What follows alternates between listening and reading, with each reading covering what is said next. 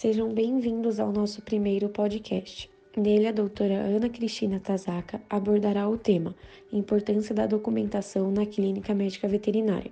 Esperamos que goste e aproveite todo o conhecimento abordado. Olá, meu nome é Ana Cristina Tassaca, eu sou professora do curso de Medicina Veterinária da Universidade São Judas, do campus Moca, e vim falar um pouquinho hoje sobre a importância da confecção e o uso de documentos médicos veterinários.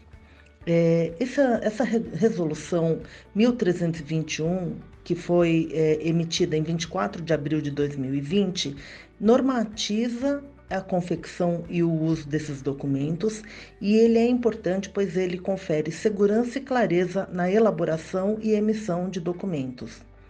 Alguns detalhes importantes dizem respeito, por exemplo, ao prontuário é, que devemos confeccionar, porque ele deve estar escrito em letra legível, sem rasura ou emendas, assinado e datado pelo médico veterinário que não pode deixar esse encargo para terceiros. É, outra coisa importante também é que o médico veterinário tem que ter feito o atendimento presencial.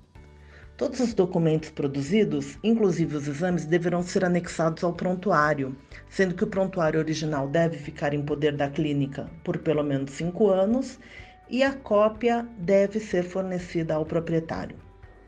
Documentos médico-veterinários estão sujeitos às regras de sigilo, como determina o nosso Código de Ética, que é a Resolução 1138 de 2016. Portanto, documentos eh, emitidos pela clínica não devem ser fornecidos a terceiros sem autorização expressa eh, do proprietário ou a pedido do judiciário. A Resolução 1321 também diz que, além dos termos de consentimento livre e esclarecido propostos como modelo, o médico veterinário também pode confeccionar outros que achar necessário. Esse documento também instrui que, no caso de eminente risco de morte ou de incapacidade permanente do paciente, o veterinário deve proceder ao atendimento e à intervenção independentemente do prévio consentimento e autorização eh, do proprietário. Entretanto, deverá eh, anotar no prontuário qualquer informação sobre eventual recusa de consentimento ou autorização ou impossibilidade de sua obtenção.